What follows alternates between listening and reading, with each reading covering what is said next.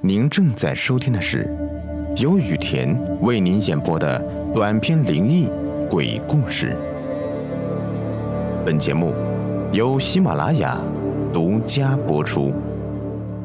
欢迎收听今天的灵异鬼事，我是主播雨田故事。今天的故事的名字叫《被抛弃的娃娃》。天亮了，孙兰兰伸了个懒腰。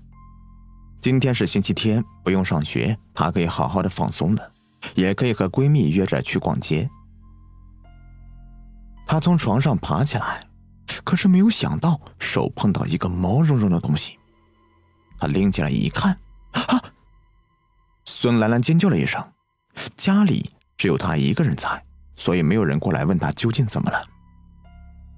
她把手里那个毛茸茸的东西甩到房间的角落里。然后抱住自己的被子，想为什么那个丑陋的娃娃会出现在自己的房间里？明明是已经丢掉了，而且是第三次把它给丢掉了。前两次，第一次是被林阿姨捡了回来，悄咪咪的放在自己的房间里，所以第二次娃娃回来的时候，她也觉得是林阿姨捡回来的。可是这是第三次了。就算林阿姨的脸皮再厚，也不可能再坚持了吧？而且林阿姨根本就没有回来过，她和自己的爸爸出去玩了。因为这个事情，孙兰兰还和爸爸吵架了，不欢而散。所以林阿姨不可能隔空把这个娃娃捡回来。那么到底又是谁在做手脚呢？孙兰兰看着那个丑丑的娃娃。原本就是一个非常普通的棕色的玩偶熊，穿着一套裙子，据说是花了大价钱买的正版的泰迪熊。不过此时她的裙子破了，脸颊上的毛变得燥燥的，而且被染上了奇怪的红色。她头顶裂开了，白色的棉花根本藏不住，好像下一秒她即将要粉碎一样。没错，这一切。都是孙兰兰对他做的，还有他的左手和右腿都快要断了，只有一点点的毛线在连接上。孙兰兰记得，她那天晚上拿着剪刀，一点点的把这只可怜的熊剪成这个样子。在他的眼里，这不是一只熊，这是他的林阿姨肚子里那个没有出生的孩子。也就是在同一天，林阿姨从楼梯上面摔下去，血从她的下身流出来，楼梯都被染红了。没有人知道林阿姨是怎么摔下去的，被送到病房的时候差点一命呜呼。后来林阿姨醒过来了，孙兰兰就站在旁边，她手里拿着一把刀，刀尖指着林阿姨。林阿姨，孙兰兰笑了，不过是比恐怖片更加恐怖。医院白色的墙，窗帘拉得好好的，阳光和光线都没有。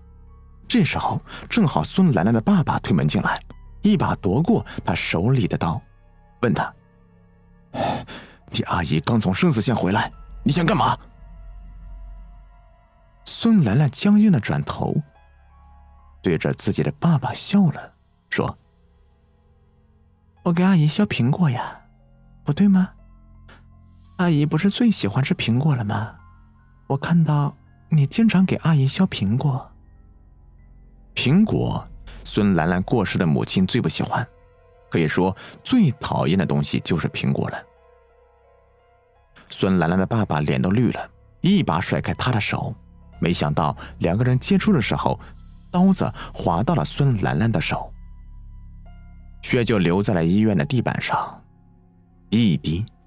两滴，就像是有什么在走路一样，一步两步。你别为难孩子了，是我说要吃苹果的。兰兰，你快去让护士包扎一下。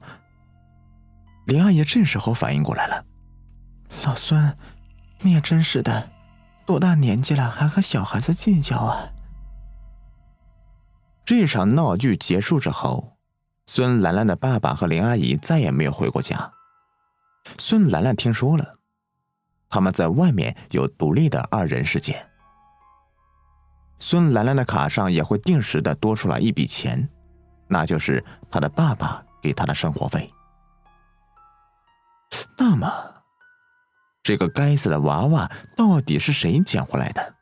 家里也没有请月嫂，外面的清洁工人更加不可能来到自己家里。难道娃娃还会自己动吗？孙兰兰不敢想，打算换衣服出门，把这个娃娃再丢掉一次。她拎着娃娃，就像拎着一个垃圾。走到楼梯的时候，想起来了那天发生的事情。林阿姨挺着一个大肚子，慢吞吞的下楼梯。他看着这个风格类型都和自己去世的母亲没有一点相似的女人，心中有一股怒火。于是，他假装不小心的把娃娃丢下去了，然后说：“林阿姨，您看到楼梯上你旁边的娃娃了吗？